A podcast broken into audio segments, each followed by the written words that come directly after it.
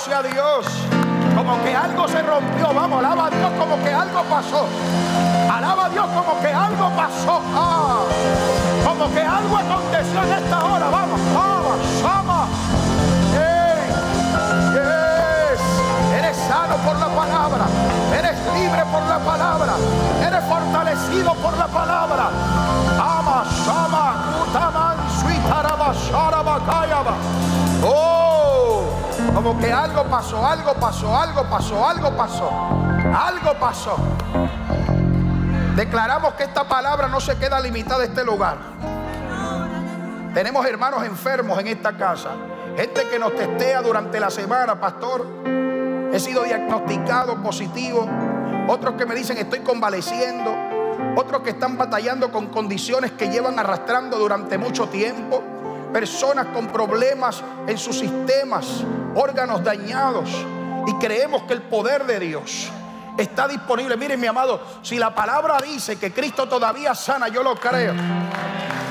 Y yo quisiera ver una iglesia que viene con expectación de lo sobrenatural. Una iglesia expectante de lo sobrenatural de Dios.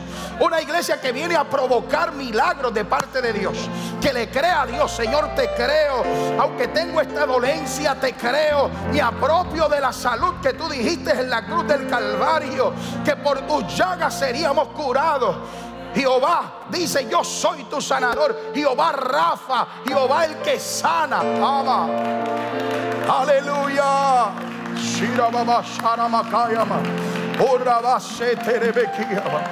Y enviamos esta palabra a la distancia.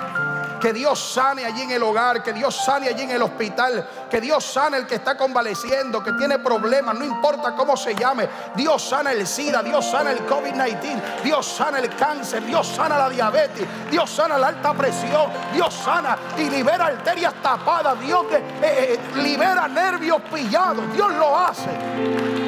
Dios lo hace, Dios lo hace, Dios lo hace, Dios lo hace. Lo que necesito es que me creas, dice Dios. El que se acerca a Dios es necesario que crea que le hay y que Él es galardonador de aquellos que le buscan. Si te acercas a Dios en expectación de que algo puede suceder, yo te aseguro que no necesitas que nadie te ponga la mano. Tú como aquella mujer puedes tocar el borde del maestro y recibir sanidad en esta mañana. Oh, gloria a Dios. Gloria a Dios. Gloria a Dios, gloria a Dios, gloria a Dios. Hay que alimentarle la fe al pueblo porque hay mucha mala noticia. Hay mucha negatividad, mucho pesimismo. hay que decirle a la gente todavía Dios sigue haciendo milagros. No crea todo lo que las noticias dicen. Fíltrelo por la palabra. La mente suya y mía ha sido transformada, una mente diferente. Por eso es que el mundo no nos entiende, por eso es que el mundo nos aborrece. Jesús dijo, por cuanto a mí me aborrecieron, a vosotros también los aborrecerán. Nosotros queriendo encajar en un mundo en el cual no cabemos, porque nuestra manera de pensar es diferente, porque nuestra manera de trabajar es diferente. Pero vemos a los cristianos forzándose a buscar cómo caen ahí. No vas a caer. Si Jesús dijo, si en el árbol verde hicieron esto, en el seco, ¿qué no harán? Seréis aborrecidos por mi causa serán vituperados por mi causa.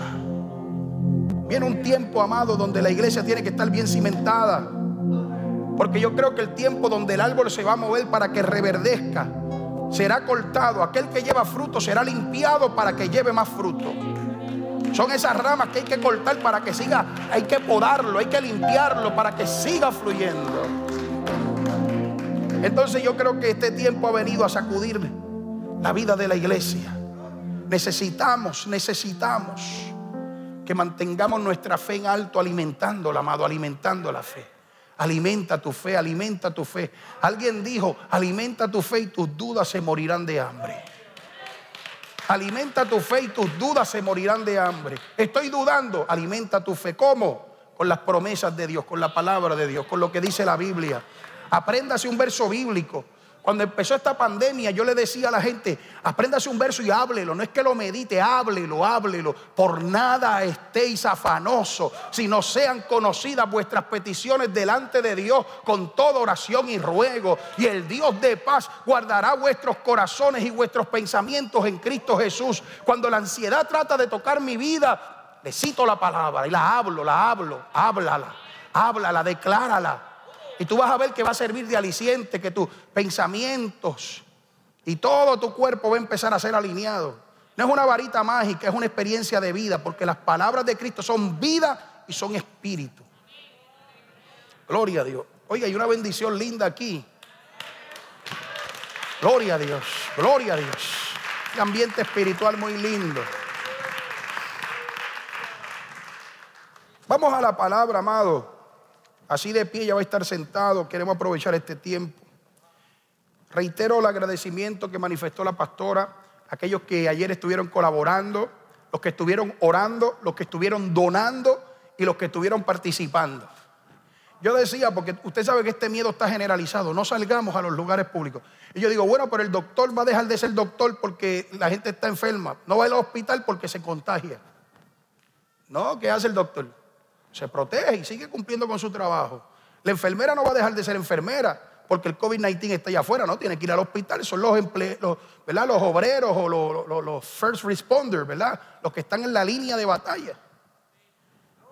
Entonces, si los bomberos no van a dejar de ser bomberos, los policías no van a dejar de ser policías, los doctores no van a dejar de ser doctores, pues los cristianos no vamos a dejar de ser cristianos.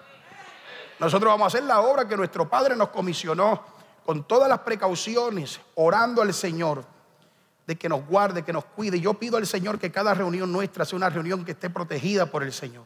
Que Dios nos guarde, que no nos enfermemos y que mucho menos sea en la casa del Señor. Así que yo le quiero alentar a que usted se mantenga tomando todas las precauciones, cuidándose. Cuídese, amado. Tomemos las precauciones, pero no bajemos la guardia tampoco ni disminuyamos en nuestra fe. Sigamos creyendo al Señor. Vamos a segunda de Samuel capítulo 24, es el último capítulo de Segunda de Samuel. Mientras usted lo busca, yo quiero felicitar a John Niel, que cumplió año ayer. John Niel, alaba la gloria de Dios. Eso es, Dios te bendiga. Ayer vimos a través de las redes que estaban celebrando su aniversario número 15, 15 años. ¿Quién lo diría? Gloria a Dios, qué bueno. Y a todos aquellos que cumplen años que no lo sabemos, pues también. Algunos no se quieren descubrir como John Niel, pero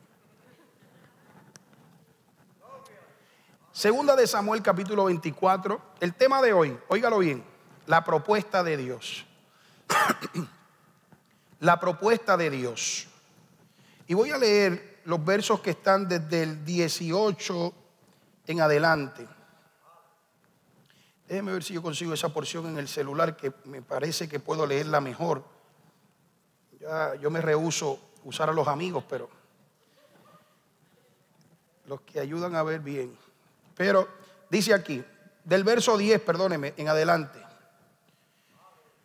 Gloria al Señor. Dice la Biblia de la siguiente forma. Después que David hubo censado al pueblo, le pesó en su corazón. Y dijo David a Jehová, yo he pecado. he pecado gravemente por haber hecho esto. Mas ahora, oh Jehová, te ruego que quites el pecado de tu siervo. Yo he hecho muy neciamente. Y por la mañana, cuando David se hubo levantado, vino palabra de Jehová al profeta Gad, vidente de David, diciendo, ve y di a David, así ha dicho Jehová, tres cosas te propongo, tres cosas te ofrezco. Tú escogerás una de ellas para que yo la haga. Vino pues Gad a David y se lo hizo saber. Y le dijo, ¿quieres que te vengan siete años de hambre en tu tierra? ¿O que huyas tres meses delante de tus enemigos y que ellos te persigan? ¿O que tres días haya pestes en tu tierra? Piensa ahora y mira qué responderé al que me ha enviado. Entonces David dijo a Gad, en grande angustia estoy caigamos ahora en la mano de Jehová, porque sus misericordias son muchas, mas no caiga yo en manos de hombres. Y Jehová envió la peste sobre Israel desde la mañana hasta el tiempo señalado y murieron del pueblo desde Dan hasta Berseba setenta mil hombres. Y cuando el ángel extendió su mano sobre Jerusalén para destruirla, Jehová se arrepintió de aquel mal y dijo al ángel que destruía el pueblo, basta, ahora, detén tu mano. Y el ángel de Jehová estaba junto a la era de Arauna Jebuseo. Y David dijo a Jehová, cuando vio al ángel que destruía el pueblo, yo pequé, yo hice la maldad. ¿Qué hicieron estas ovejas? Te ruego por favor que tu mano se vuelva contra mí y contra la casa de mi padre. Y Gad vino a David aquel día y le dijo, sube y levanta un altar a Jehová en la era de Arauna Jebuseo. Subió David conforme al dicho de Gad. Entonces, según había mandado Jehová, y Arauna miró y vio al rey y a sus siervos que venían hacia él. Saliendo entonces Arauna se inclinó delante del rey, rostro a tierra. Y Arauna dijo, ¿por qué viene mi señor el rey a su siervo? Y David respondió, a comprar de ti la era, a fin de edificar un altar a Jehová para que cese la mortandad del pueblo. Y Arauna dijo a David, tome y ofrezca a mi señor el rey lo que bien le pareciere. He aquí bueyes para el holocausto y los trillos y los yugos de los bueyes para que hagas de ellos leña. Todo esto, rey, Arauna lo da al rey. Luego dijo Arauna al rey, Jehová tu Dios te sea propicio. Y el rey dijo a Arauna, no, sino por precio te lo compraré, porque no ofreceré a Jehová mi Dios holocaustos que no me cuesten nada. Entonces David compró la era y los bueyes por 50 ciclos de plata y edificó allí David un altar a Jehová y sacrificó holocaustos y ofrendas de paz y Jehová oyó las súplicas de la tierra y cesó el COVID-19, digo, la plaga en Israel.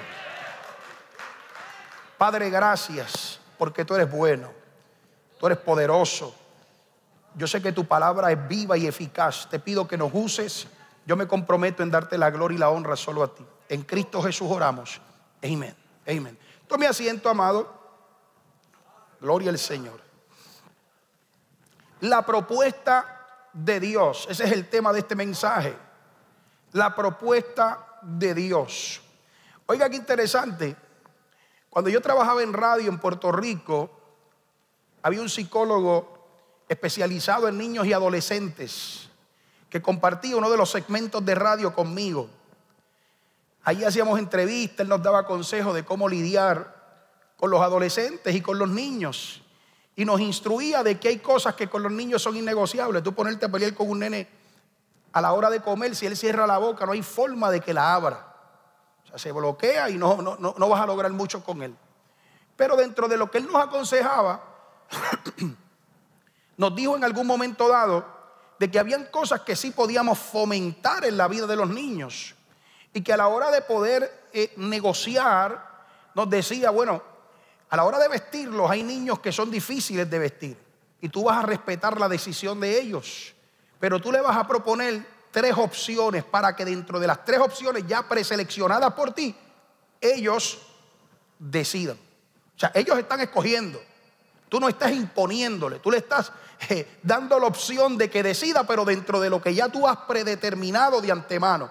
Y de esa forma le vas a enseñar a que él pueda ir tomando criterios para tomar decisiones. La verdad es que pensando en eso, veo la experiencia de Dios con David y veo cierta similitud, porque veo que Dios se acerca a David en un momento eh, determinante. David había cometido pecado. El pecado de David había consistido en que intentó censar al pueblo. La razón por la cual a David se le considera esa acción como pecado no es porque sea mala en sí mismo, porque Moisés había censado al pueblo en un momento dado para saber cuántas personas habían. Y el censo en sí mismo no era malo. En el caso de David fue pecado porque David censó al pueblo para saber el poderío militar que tenía. Yo quiero saber cuántos hombres de guerra yo tengo. Yo quiero que te vayas por el pueblo porque tenemos una temporada de conquista. Vamos a alcanzar nuevos horizontes, nuevos territorios. Y quiero saber con quién yo cuento. Y mandó a uno de sus generales a que fuera a contar el pueblo.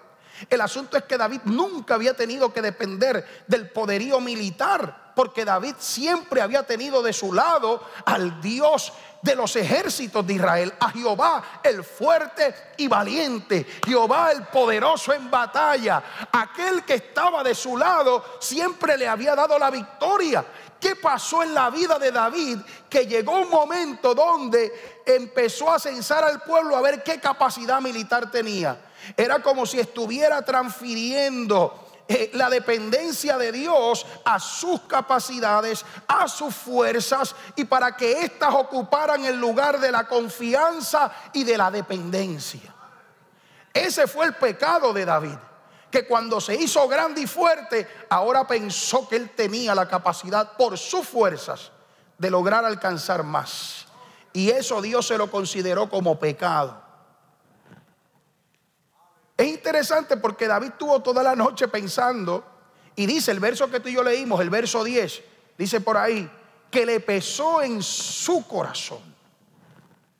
Le pesó en su corazón el haber hecho neciamente. El pasaje paralelo, o sea, crónicas, acuérdese que Samuel se escribe eh, antes de el exilio babilónico, para los que son estudiosos de la Biblia, eh, primera de Samuel y segunda de Samuel se escribe antes del exilio. Primera de Reyes y segunda de Reyes se escribe antes del exilio, pero primera y segunda de Crónica relata más o menos lo mismo, pero se escribe desde una perspectiva post-exílica. Después que el pueblo fue cautivo y ahora regresa, vamos a recopilar la historia para que la gente sepa de dónde viene, quién era el rey, qué pasó en este tiempo. Por eso hay pasajes que son paralelos. En el pasaje de Crónicas dice que David hizo locamente. Aquí dice neciamente, actué como un necio. Me entenebrecí, me, cegué. No me di cuenta que lo que estaba haciendo era ofensivo a Dios, porque era decirle a Dios que él, eh, que yo no necesitaba su ayuda, que yo podía vencer en mis propias fuerzas.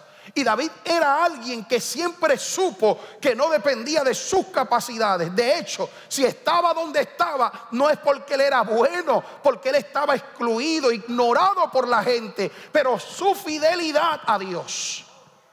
¿Se acuerda cuando enfrentó al gigante? Dijo, este pueblo sabrá que Jehová salva sin lanza y sin espada, porque de Jehová es la batalla. Gloria al Señor. Hoy en día hay mucha gente igual nos preocupa mucho, decía yo hace un ratito, de que la gente está alarmada. Y su confianza transfiriéndola del Dios vivo y poderoso a otras cosas. De igual manera como David, están en un momento donde su fe está debilitándose. Mucha iglesia, mucho pueblo de Dios que han sido probados con esta temporada han sido hallados faltos. Eso a la gente no le gusta decirlo porque hay que animar a la gente, pero usted tiene que saber que hay dos o tres quedados. Que no es la pandemia, es que el ánimo se cansó. Y la Biblia constantemente le dice, para que no te canses, para que no desmayes, para que tu ánimo no desfallezca. Mira a Jesús que no se rindió, mira y nos pone ejemplos para estimularnos a la fe. Pero hoy hay gente transfiriendo dependencia, transfiriendo confianza a un sentido de autosuficiencia. Yo no tengo que ir a la iglesia, yo no tengo que congregarme, yo no tengo que... Eso, eh, para tú ser cristiano no tienes que estar congregándote. Eso es mucha... Y usted lo oye en una articulación que a veces lo que hace es atentar contra los valores cristianos. Atentar contra su vida espiritual porque el daño, eventualmente, quien lo sufren son cada uno de ellos. David le pesó en su corazón. Y yo quiero hablar, número uno, de que cuando queremos un verdadero cambio, tiene que ver con lo que David nos muestra ahí. David se arrepintió genuinamente. Y yo creo que hay gente que no logra avanzar o salir de la condición en la cual están, superar muchos de los escollos en la vida, porque a pesar de que cometen errores, no experimentan un verdadero arrepentimiento. No hay un pesar en el corazón. Y la tristeza que pone Dios es la que nos conduce al arrepentimiento. Cuando uno falla a Dios, cuando uno peca, uno tiene que sentir pesar. El día que tú no sientas pesar, yo me preocuparía. Ese día que tú peques eh, eh, libremente, de manera licenciosa, y tú no sientas remordimiento, yo ese día me preocuparía. Porque quiere decir que tu conciencia se ha ido cauterizando, que tú has perdido la sensibilidad espiritual. Es por eso que mucha gente, cuando empiezan a jugar eh, al cristianismo, que de momento tú los ves bailando aquí y bailando acá, que tú los ves que lo mismo hablan, gloria a Dios, aleluya, que hablan malo. de momento tú ves que esas personas pierden la sensibilidad, se familiarizan tanto con los santos que no respetan ni reverencian lo que es de Dios. Eso pasa mucho con gente que a veces crece en el contexto de la iglesia, que sin darse cuenta se insensibilizan a lo espiritual. ¿Por qué? Porque están tan familiarizados y a veces actúan contrario a lo que se supone que es correcto, que invoca la reverencia de Dios, pero no le pesa. Cuando viene un verdadero cambio, un tiempo de rompimiento, donde Dios va a quebrar yugos, cadenas, donde Dios va a romper estructuras de pensamiento que se establecen en la mente de muchos, es cuando lo que hacemos nos damos cuenta que es contrario a Dios, que no es del agrado de Dios y nos pesa en el corazón. David era un hombre que falló, que pecó, adulteró, cometió asesinato. David no era un santo. Sin embargo, la Biblia describe que, era un hombre conforme al corazón de Dios. Qué impresionante. ¿En qué radicaba la grandeza de David? En que cada vez que era confrontado con su pecado, en vez de como Saúl llenarse de soberbia, no, yo no. Eh, y esas ovejas que suenan, ¿no? Pues, eh, ¿qué ovejas? ¿Qué ovejas? Y cuando lo descubrieron en, en el movimiento, en la falta, dijo, no, no, es que las traje para dedicárselas al Señor. Y vino Samuel y lo tuvo que confrontar. Le dijo, tu pecado es la rebelión. Tu pecado es que quieres esconder lo que verdaderamente eres. Y no eres humilde como para reconocer que fallaste. Por cuanto tú no has respetado a Dios, Dios te quita del trono y se lo da a otro. Y uno dice, wow. David falló. Como todos y cada uno de nosotros tenemos el potencial de fallar. Lo que tenemos que definir es cómo vamos a reaccionar el día que nos acontezca, el día que nos suceda de repente. Me descuidé, pastor, cometí un error, me faltó la fuerza, no pude discernir. Eh, entonces, ¿cuál es tu respuesta? Porque lo que Dios espera es que te pese en el corazón, que te dé tristeza, que te conduzca al arrepentimiento. Y el verdadero arrepentimiento es el que pesa por dentro y donde el, que dañó, aquel que ha cometido la falta, el ofensor, es capaz de asumir su responsabilidad personal. El verdadero arrepentimiento, la persona asume responsabilidad personal. Oiga esto, porque nosotros tenemos una, una, experiencia de fe a veces muy liviana, muy liviana. El pueblo de Dios ha confundido la gracia y a veces vive una vida cristiana muy liviana. En el antiguo pacto, el que ofendía a Dios tenía que llevar el pecado, eh, eh, la ofrenda, perdón, por el pecado. Pero aparte de la ofrenda por el pecado, si el pecado había sido contra otro, tenía que llevarle una quinta parte para eh, poder restituir el agravio causado. Eso, eso es una expectativa donde Dios te decía, no, no solamente me vas a traer el cabrito, o la oveja, o el becerro, por tu pecado, sino que vas a traer algo más. ¿Cuál era el principio? Para que ustedes vean que eso pasa actualmente de manera ordinaria y no nos damos cuenta. ¿Cuál era el principio? El que cuando fueras a dañar a tu hermano, fueras a cometer una ofensa contra Dios, supiera que eso te iba a pesar. Aquí hay un cliché, un refrán que dice que aquí los errores se pagan con te parqueaste mal. Ah, pues, no tenéis problema. La ciudad te va a dar un clase de tique para que no se te olvide otra vez. Para que sepa que los errores aquí se pagan con dinero. La gente puede espiritualizar el asunto, pero Dios lo que quería decir era que vas a tener que traer. No llevaban dinero, porque la forma, ¿verdad?, de poder evaluar o de, hacer negocio era con, con ganado. O sea, pero la oveja, el becerro, tenía un impacto económico, que sería el equivalente a traer qué? Una ofrenda económica, traer dinero. El Estado lo que te hace, no te dice, una, tráeme una gallina, no. Usted va a pagar 200 pesos por parquearse en donde. Al que cojamos sin la mascarilla, caminando por ahí, le vamos a dar una multa de, de 100 pesos la primera y la segunda se la vamos a dar de 500. Y los negocios que no quieran someterse a lo que estamos estableciendo, le vamos a dar una multa de 500 y después se lo vamos a cerrar. Para que sepan que los errores cuestan. Le va a pesar en el corazón el no haber Eso pasa allá, pero aquí en la iglesia no, aquí pecamos y nosotros mañana seguimos como si nada. Nosotros faltamos a nuestra responsabilidad, a nuestro liderazgo y mañana seguimos como si nada. No, no, Dios no, no trabaja así. Eso somos nosotros, que a veces eh, hemos suavizado, hemos diluido tanto la expectativa y la exigencia de Dios. Había que haber genuino arrepentimiento, tenía que asumir la responsabilidad personal. Y aquí David asume una responsabilidad que apunta hacia la persona de Cristo. Porque David dijo, cuando le señalaron el pecado y Dios le da las opciones, le dice, dentro de estas tres escoge tú. David dice, mira, Señor, después que Dios es el que determina, y voy hacia eso ya mismo, Él dice, el que pecó fui yo. O sea, pero él no vino con pañitos tibios, no vino a disfrazarlo. Es que la mujer mía, la mujer que me diste. Entonces él dijo, mira, fui yo. Capítulo 17. Él dice, yo pequé. Yo cometí, eh, hice una loquera, actué neciamente yo. No fue mi asesor, no fue mi esposa, no fue mi pastor, no fueron mis hijos, no fue mi mamá, fui yo, pequé yo, asumió la responsabilidad de sus acciones. Y en el cielo, cuando alguien tiene la valentía de con humildad desnudarse delante de Dios y asumir su responsabilidad, Dios dice que un corazón humillado, un corazón contrito, Dios no lo desprecia. Dios no va a rechazar a nadie que venga reconociendo su condición como pecador.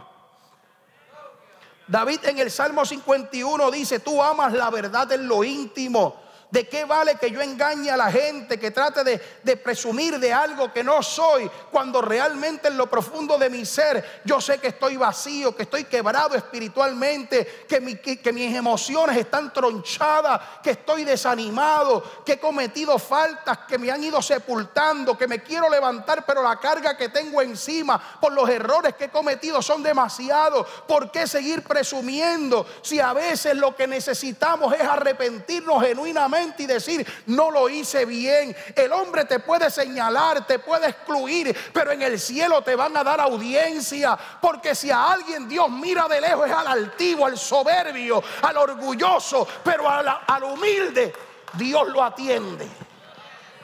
Al humilde Dios le da sesión y dice, no me importa lo que hayas hecho, yo voy a justificarte. ¿Se acuerdan la historia de Jesús, capítulo 18 de Lucas? De aquellos dos que fueron al templo el fariseo decía, Señor, tú sabes que oro, que yo ayuno dos veces a la semana, que doy diezmo de todo lo que me he ganado. Señor, tú sabes que yo soy un siervo de Dios. Y el otro llegó y no se atrevía ni levantar la cabeza porque dijo, Señor, por favor, se propicio a mi pecador. Tú sabes que te fallé, tú sabes que soy débil, tú sabes que no he podido, tú sabes que estoy aquí. ¿Quién se fue justificado? Dice la Biblia. Que el primero oraba con, consigo mismo, ni siquiera estaba orando con Dios. Él estaba alimentando su ego. Yo, yo, yo, yo. En el momento que tú debes usar el yo es para arrepentirte. Yo me arrepiento. Yo pequé, yo fallé. Eh, eh, en ese momento donde la gente se supone que usa el yo, trata de disfrazar el yo con el nosotros, con el tú. David, yo no sé, pero yo lo veo muy serio. Alguien, está atragantado, por si hay agua por ahí, míralo a ver. No permita que le falte la respiración. Si alguien se le atraganta al lado, dele agua, por favor. El que comete la falta, como David, busca la restitución. ¿Cómo David restituyó? David recibió una orden de parte del hombre de Dios y le dijo, levanta un altar y compra una era. Y mire qué interesante, porque esto es poderoso, no me va a dar tiempo. Esto es poderosísimo. David cuando cayó la sentencia, él decidió permitir y dar, dar espacio a que fuera Dios quien decidiera. Yo voy a adentrar en eso porque eso es lo que vamos a finalizar hoy, en la propuesta de Dios. Pero David, cuando decidió restituir o, o satisfacer el agravio, el error que había cometido, le dijeron, levanta un altar. Levanta un altar para que vayas delante de Dios.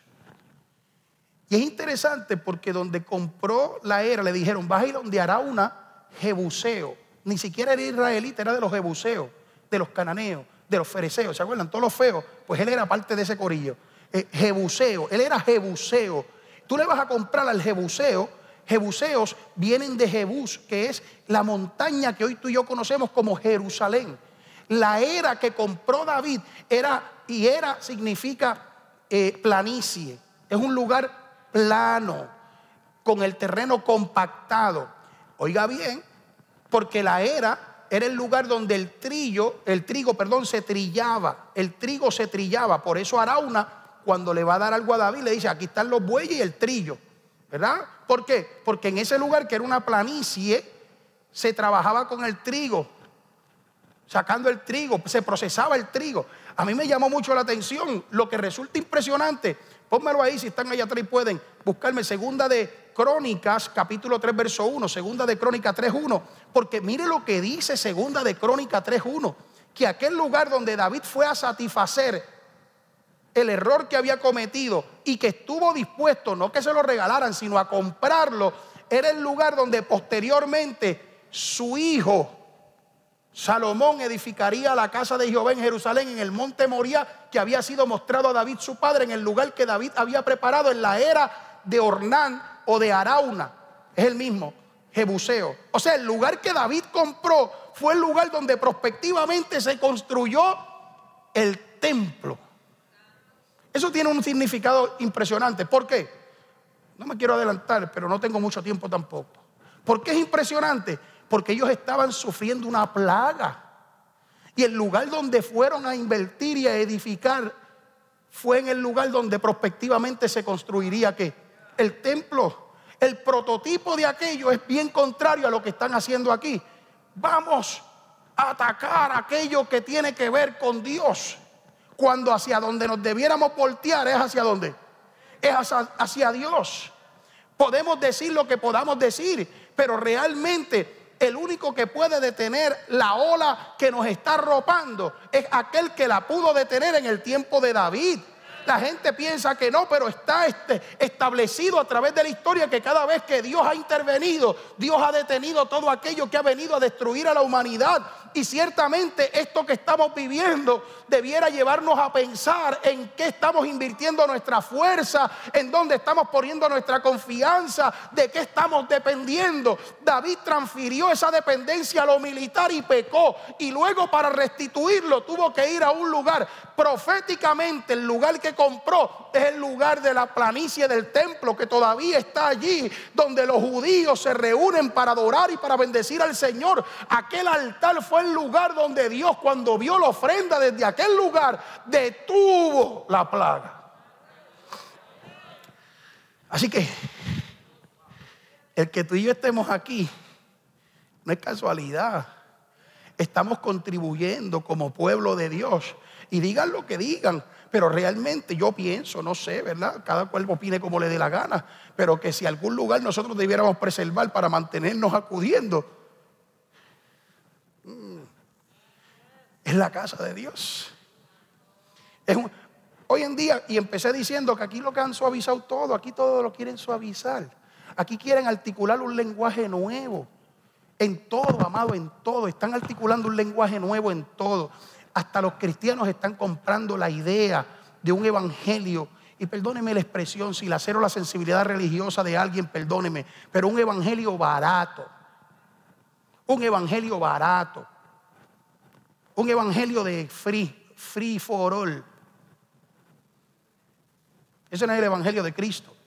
Ese no es lo que la Biblia enseña. De hecho, David tenía una convicción y le dijeron, te lo vamos a dar todo gratis para que le ofrezcas a Dios de gratis, para que salgas adelante. Y David dijo, me libre Dios de yo ofrecerle algo al Dios al cual yo sirvo que no me cueste. Yo no quiero eh, eh, expresarle a Dios algo que no tenga valor para mí. Que cuando yo le ofrezca algo a Dios, revele cuánto Él significa para mí. ¿Se oye lo que estoy diciendo? Yo no sé si está atragantado o no porque la máscara no me deja, pero por favor trague gordo, ahí trague, trague. ¿Por qué? Porque hay que decirle a la gente la verdad. Ese evangelio baratito que te están vendiendo en muchos lugares y el que la pandemia nos está llevando sin darnos cuenta que abracemos un evangelio diluido, un evangelio de 30 minutos, dale rápido que nos vamos, no tienes que congregarte, no tienes que... Uno dice, pero ¿dónde vamos a ir a parar? La iglesia del último tiempo, perdóneme, pero déjeme hincar su conciencia. Jesús dijo que por haberse multiplicado la maldad, el amor de muchos se enfriaría. La iglesia del último tiempo es aquella que la Biblia dice, por cuanto no eres frío ni caliente, por cuanto eres tibio. Esa es la realidad. Y nosotros los cristianos. Mi deber como pastor, como dice la Biblia en Eclesiastés, las palabras de un pastor son como clavos que hincan. Nosotros le vamos a hincar la conciencia, le vamos a incomodar el corazón para que usted reflexione y sepa que no podemos dejarnos llevar por la corriente que nos está arrastrando. David pudo darse cuenta que había cometido locamente. Es contrario, es en contra tuya el revelarte o abandonar aquello que te puede preservar, que te puede salvar. Tú tienes que cuidar de estar delante de la presencia de Dios. David pudo tomar una decisión, levantar un testimonio en ese día. Yo voy a comprar este lugar, lugar que posteriormente se construyó, el lugar donde Dios se iba a manifestar. Salomón pudo descubrir que aquel lugar donde se levantó un altar fue el que detuvo la plaga y aquí es que vamos a levantarle un edificio al Señor para la gloria y para la honra de su nombre, donde todo aquel... Wow. No me voy a meter ahí porque no me va a dar tiempo, pero Después búsquelo, la oración de Salomón, capítulo 7 de Segunda de Crónica, cuando dedicó el templo y dijo, Señor, que todo aquel que viniera, yo fui parte de eso, dice, todo aquel que viniera de las naciones a orar aquí, en este lugar, eh, tú le oirás desde los cielos y le concederás su petición. Señor, que todo aquel enfermo que venga aquí a este lugar, que reciba sanidad, que todo aquel que esté en conflicto y que venga a este lugar, que tus ojos estén puestos sobre este lugar que sea glorioso. Y dice la Biblia que descendió fuego del cielo y quemó todos los holocaustos y todas las ofrendas que se habían ofrecido allí, porque Dios estaba aceptando que aquel lugar, el lugar donde se levantó un altar en medio de una crisis, de una pandemia que estaba matando gente en tres días solamente, había matado a 70 mil. A David le pesó en el corazón y dijo, yo no puedo hacer otra cosa, he pecado, he actuado mal, me he descuidado, cambié mi confianza de Dios Dios a los hombres y hoy me quiero volver a Dios. ¿Qué puedo hacer? Levanta un altar al Señor y ven delante de Dios para que su nombre sea engrandecido y tú seas reivindicado y restituido. Alabado sea Dios. David dijo, yo no voy a hacer otra cosa sino obedecer a Dios. Si me equivoqué, lo reconozco pero el genuino arrepentimiento, la palabra arrepentimiento, metanoia, en griego, significa dar una vuelta de 180 grados. Usted va para allá y ahora se arrepintió y ahora usted va para acá. Es un cambio de mente Usted no puede ser asimilado por el sistema. Si como cristiano se descuida, sus defensas espirituales bajan, usted va a ser siendo asimilado sin darse cuenta. Y cuando abra los ojos, va a tener que decir como David, si la sensibilidad religiosa le vuelve, el Espíritu Santo lo redalguye, lo inquieta. Y usted puede responder y decir, he hecho locamente, he descuidado y transferido mi confianza de Dios al sistema, a los hombres. Mm, termino, que se me fue el tiempo ya. Hay algo aquí que quiero destacar porque el pasaje nos da margen enseñar tanto. Arauna, Jebuseo. Arauna, Jebuseo. Cuando vio que el rey venía, ¿sabe lo que hizo? Arauna vio al rey y tan pronto el rey vino, dijo, rey, ¿qué hace usted por aquí? ¿Qué lo trae por acá? Él le dijo que te vengo a comprar la era. La era, vuelvo y repito, la planicie, el altiplano, lo quiero para levantarle un altar al Señor.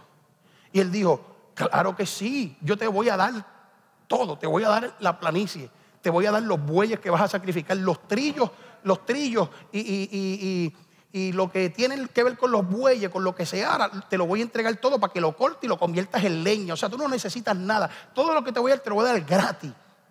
Cualquier cristiano moderno hubiera dicho, clase bendición. Uh, todo gratis, todo, todo gratis. Oiga, están dando comida. ¿Cómo, cómo es, pastor? Que vamos? Gratis. Uh. Y la actividad es gratis. Y todo es gratis. Porque la gente lo que está buscando es gratis. El mundo moderno, gratis. Una vez yo oí a ti, DJ, que decía, oye hermano, no se necesita la misma fe para pedir, Señor, por favor, que bajen el televisor, que lo bajen, que lo bajen, que lo bajen, Black Friday, que lo bajen al 50, al 50, que yo lo coja. Él decía eso, él le decía, no se necesita la misma fe para orar para abajo orar para arriba, decir, Señor, dame lo que necesito para comprarlo como sea. Eso es mío, bendíceme, me dame el dinero y los recursos, que si no lo bajan, como quiera lo pueda comprar. es la misma fe que necesito para decirle que lo bajen, para decirle que me subo, que, que tenga más recursos, que tenga menos, que tenga. Pero nosotros siempre vamos para abajo, ¿entiendes? Defendiendo lo nuestro con uña y dientes sin darnos cuenta que a veces defendiendo lo tuyo sacrifican lo del otro. Perdóneme, cinco la conciencia. Ayer yo fui a comerme algo con mi querida esposa, un sabadito, un sabadito. Y cuando me toca dar la propina, ya no dicen 15 ni 12, ahora dicen 18, 20 y 22. Y yo decía, ay Dios mío, 22, 20, uy. Claro, yo siempre he procurado honrar al que me sirve. ¿Por qué lo he hecho? Porque yo me visualizo, yo trabajé. Yo sé lo que, yo no dejo la mesa sucia, porque yo limpié mesa. Y hubo gente que me trataron de forma despreciable, como si yo fuera, no valiera nada. Porque se piensan que el que está allí, ah, que la tienda, que peso le paga. Yo espero que ningún cristiano de esta casa se comporte de esa forma. Porque tu educación, tu cristianismo, se refleja en cómo tratas a los demás. Y mayor aún cuando son menores a ti o que son inferiores a ti. Pero hay cristianos que son cristianos y se creen que tienen a Dios agarrado por la batola y que tratan a la gente como si fueran basura. No, eso no. Entonces cuando yo estoy allí a la hora de dar, yo pienso, y si es uno de mis hijos quien estuviera sirviendo aquí, a mí me gustaría que los bendijeran. Porque ellos no cobran el rey por hora que cobran los demás. Ellos dependen con otro, otra forma de pago. Entonces cuando estoy allí, aunque como, a veces digo, comamos bajito para que pero también me pesa el ego personal. Yo digo, wow, no tengo para ofrenda, no tengo para, el tips, digo, para el tips. Y cuando voy, como que, mmm, ¿qué hago? Le digo, vengo ahora, voy para el baño. Porque siento vergüenza el irme sin dejar nada. Yo no sé usted si le remuerde la conciencia o no. hay gente que le importa que, ellos cobran dos pesos la hora, tres pesos la hora, pero viven de los tips. Nosotros a veces sin darnos cuenta tenemos una conciencia diferente y fluimos acá en el mundo natural sin problemas ninguno. Ahora, las cosas de Dios, no, no, todo lo queremos gratis, todo lo queremos free. No nos damos cuenta el valor que tienen. Y David lo que nos está planteando es, mira, yo no voy a comprar nada que no me cueste. Si es para Dios, yo quiero honrar a Dios. Yo quiero que lo que hago, sea de palabra, de hecho, de tiempo, lleve una carga que revele que realmente a mí me interesa a Dios, que Dios está en el lugar que me le corresponde. David dijo, yo no ofrecería nada a Dios, yo no le ofrecería nada. Yo no me atrevo a ofrecerle nada que no me cueste. Si es para el Dios mío, mire, David se iba a beber un agua que deseaba. En un momento dado decía, ay, ¿quién me diese a beber de las aguas de Belén? Y cuando le trajeron el agua y él se dio cuenta que había sido a cuesta de los hijos de él, de los, valientes de David, David dijo, no, yo no me puedo beber esto a cuesta de la vida de ustedes. Yo lo voy a, porque esto es costoso, esto significa tanto. Yo lo voy a vertir para, para Dios. Algo que anhelo tanto se lo voy a dedicar a Dios. Es una conciencia diferente. Y yo quiero que usted sepa porque eh, Arauna, Arauna tuvo una mentalidad donde Arauna dijo, cuando el rey venga, y oiga esto, mamá, cuando el rey venga, yo le voy a dar todo. ¿Por qué Araúna le dio todo? Porque Araúna tuvo temor de que las otras cosas de él, el rey pudiera expropiárselas y quedarse con, con ellas. Porque en un reino nada es tuyo. Todo es del rey. Todo es del rey. Nosotros vivimos en el reino, pero exceptuamos nuestras cosas dependiendo de qué sean. Arauna dijo, yo necesito entregarle todo, porque si le entrego todo de esta manera salvo lo otro. Él sabía que lo que estaba haciendo era un gesto para proteger y salvar todo lo demás que él pudiera tener. Y a mí me resulta interesante porque cuando él hizo eso, el rey, el rey le dijo, no, no, no, no. Yo no voy a tomar nada tuyo que no te lo retribuya de forma justa yo te voy a pagar por precio. Y eso significa algo importante, amado, que yo quisiera acentuarlo, porque cuando uno honra a Dios con lo mejor, Él estaba honrando al rey, pero el rey le había dicho es para sacrificar a Jehová, es para levantar un altar a Jehová. Él dijo, yo te voy a dar hasta los bueyes, todo. El rey nunca se quedó con nada de Arauna. Arauna recibió de vuelta lo que correspondía por aquel lugar, porque no hay nadie que le ponga todo a Dios en las manos, le ponga su vida, su corazón, su familia, sus capacidades sus talentos, su confianza, su dependencia, sus recursos, cualquiera sean, que no reciba de Dios la justa retribución. Hoy yo quisiera que nosotros nos levantáramos de este lugar y aceptáramos la propuesta de Dios. Porque es que queremos hacer un evangelio basado con un Dios conforme a mi imagen y semejanza. No, tú fuiste creado a su imagen y semejanza. Tú no puedes pretender tener un Dios conforme a tu imagen y semejanza. Queremos tener el evangelio según San Yo y ya Dios estableció la propuesta. Los hombres quieren desechar la justicia que es en Cristo y quieren establecer su propia justicia. Y la propuesta de Dios es mejor. Déjeme cerrar aquí para dar la impresión que termine. Oiga esto, oiga esto. Escoge David. Y David cuando escogió, dijo, yo no voy a escoger. Me dieron tres opciones. Como el psicólogo sugería que los padres debiéramos hacer. Pero David dijo, no, que escoja a mi papá. Que escoja a él.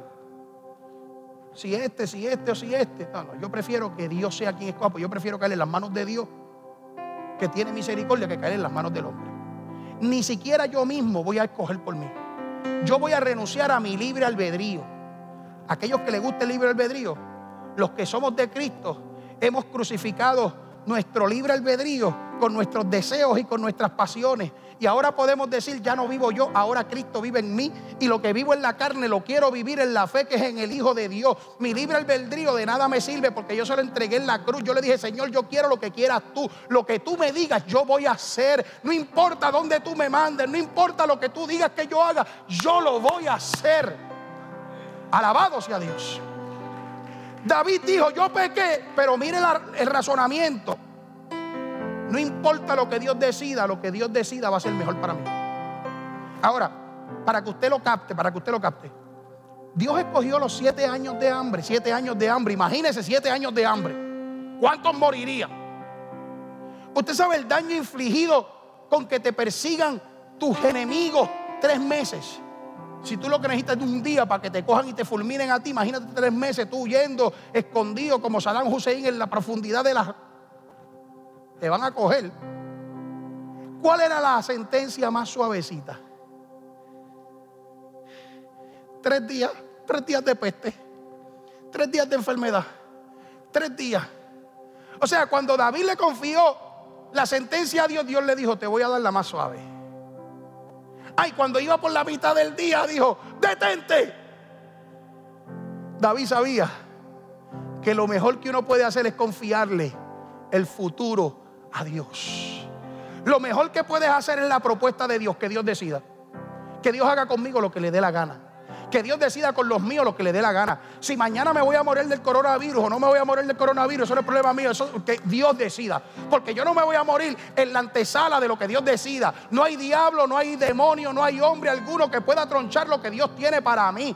Yo voy a levantar un altar a Jehová y yo voy a confiarle a Dios mi futuro. Que Dios decide? Yo no sé, pero Él va a decidir por mí. Yo le voy a ceder mi libre albedrío a Dios. Yo creo en la propuesta de Dios para mí. Oh. ¿Qué te ofrece Dios? A David le dijeron, te ofrezco esto. Tú y yo tenemos muchas opciones. ¿Qué hacer con nuestra vida? Hacemos lo que nos dé la gana. Pero yo, y quisiera inspirarlos a ustedes, decidí darle mi vida al Señor, mi familia al Señor, mi futuro al Señor. Y te aseguro que cuando transcurre el tiempo, llegar, el saldo será, el resultado final será que lo que Dios decidió era lo que más me convenía. David pudo decir, mande el hambre, mande el hambre, total, yo soy el rey, a mí no me va a faltar nada. Él podía decir, manda a los perseguidores, total, yo tengo fortalezas y nadie, y me rodea mucha gente. Antes que me maten a mí, van a matar un montón. Pero David no dijo eso. David dijo que sea Dios quien decida. Y cuando se dio cuenta de lo que estaba pasando, se paró como Cristo y dijo, el que pequé fui yo. Mátame a mí, sacrifícame a mí para que ellos vivan porque él era, el Espíritu de Cristo lo arropó y dijo, yo no quiero que nadie se pierda, sino que todos procedan al arrepentimiento. La paga del pecado es muerte, pero Cristo dijo, no mates a nadie, mátame a mí, yo me pongo en la cruz para que ellos vivan. Esa es la propuesta de Dios para el hombre. El hombre todavía quiere seguir trabajando en contra de Dios. Si el pueblo supiera, si Estados Unidos supiera, si los hombres supieran que la clave para detener lo que estamos viviendo está en levantar un altar a Jehová, en volver a Dios, en aceptar la propuesta de Dios.